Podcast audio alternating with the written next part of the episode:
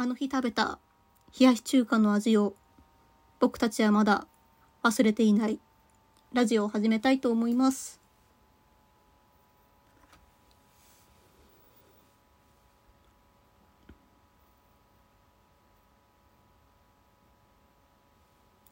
というわけで皆さん、こんにちはからこんばんはまで、ラーメンを食べるときは、絶対に天地返しをする空犬と申します。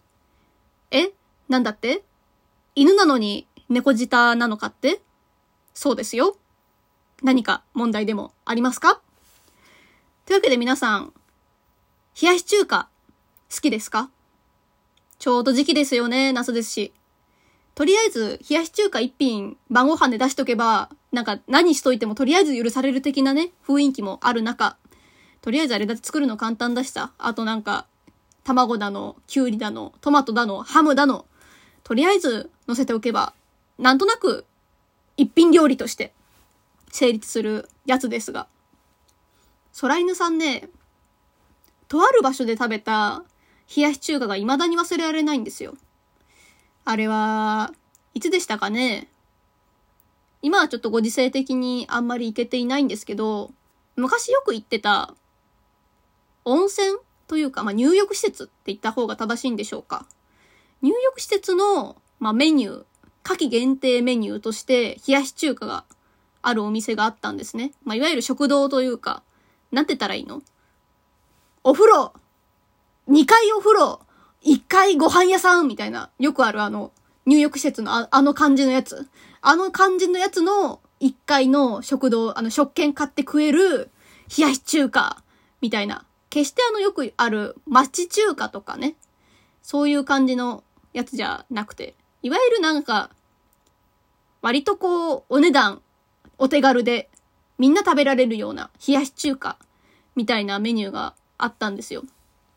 そらにさん、割と冷やし中華大好きで、しょっちゅう、まあ家でも、外でもね、特に猫舌なので、あんまり熱いの食えないから、冷やし中華とかよく食べてるんですけど、そこのね、冷やし中華が、冷やし中華じゃなかったんですよ。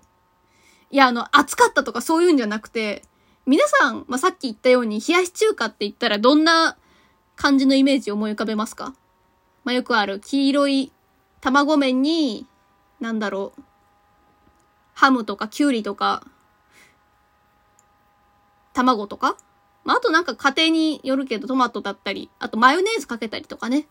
そんな感じのイメージをするところが多いと思うんですけどね。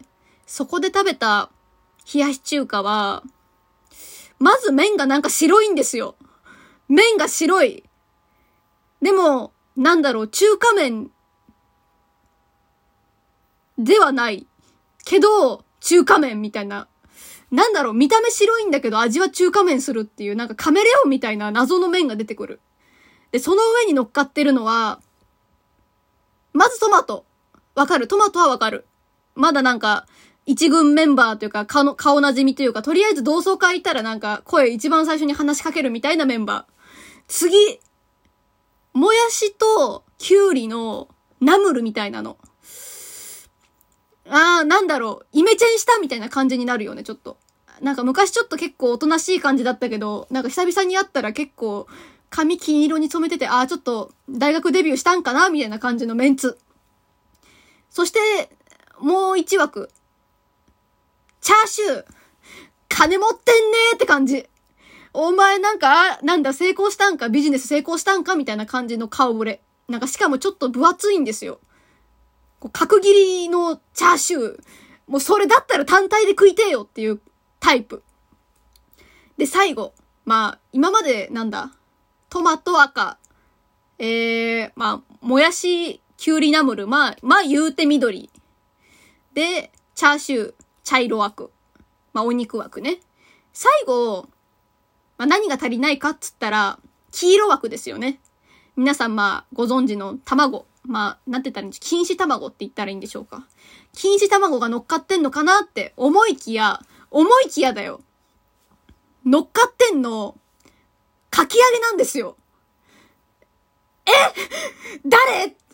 お前、誰？同窓会なんか知らんメンツ入ってきたよ、みたいな。違う中学校じゃないお前、みたいな感じの、でもあたかも、え、俺ここにいて当たり前ですよね、みたいな感じで乗っかってる、割とでかい野菜のかき揚げ。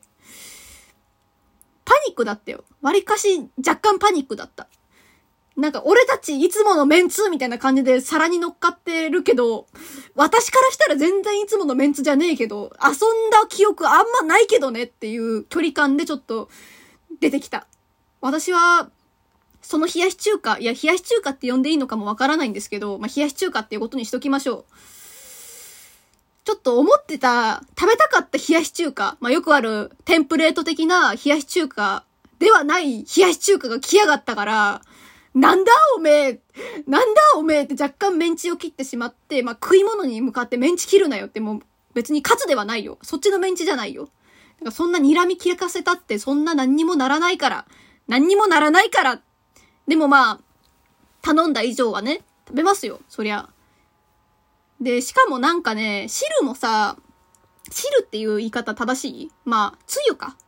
つゆも若干なんかね、匂い嗅いだ時点で結構甘めな匂いがしたんですよね。砂糖多めのやつなのかな？で、しかも上に白ごまが振りかかってて。まあ美味しそうだよ。美味しそうだけど、警戒心は未だに消えなかったよ、当時。まあ、とりあえず食べよう。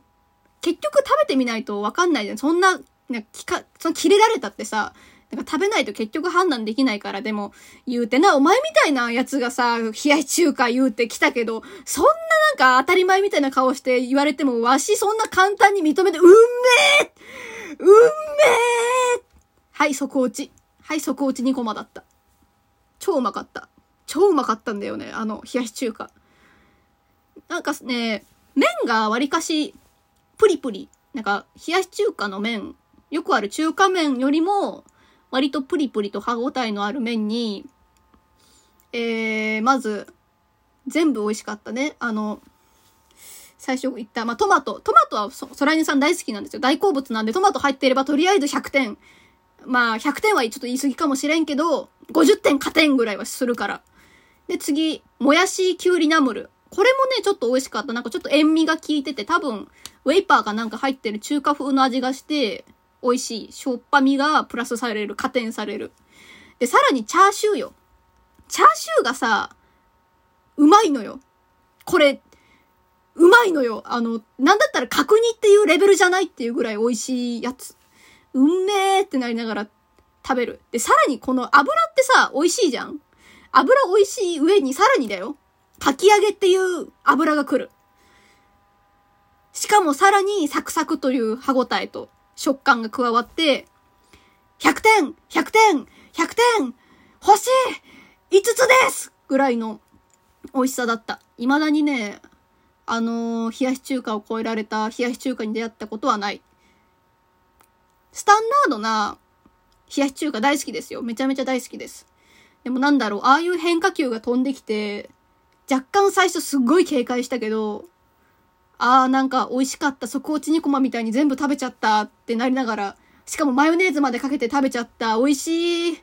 でもこれ天ぷらとか角煮入ってるから多分一般的な冷やし中華よりは絶対カロリー高いんだろうなあー、明日走んなきゃなーって思いながら食べてました。皆さんは冷やし中華お好きですか？もしよかったら皆さんのご家庭で食べてる冷やし中華のレシピ、もしくは冷やし中華に関する思い出、もしくは冷やし中華と向き合ったらこんな結末が、みたいなそういうライトノベルお待ちしております。というわけで今回の放送はこの辺で終わりたいと思います。ここまでのお相手は、ざるそばに乗ってる海苔があんまり好きではない空犬がお送りいたしました。バイバーイ。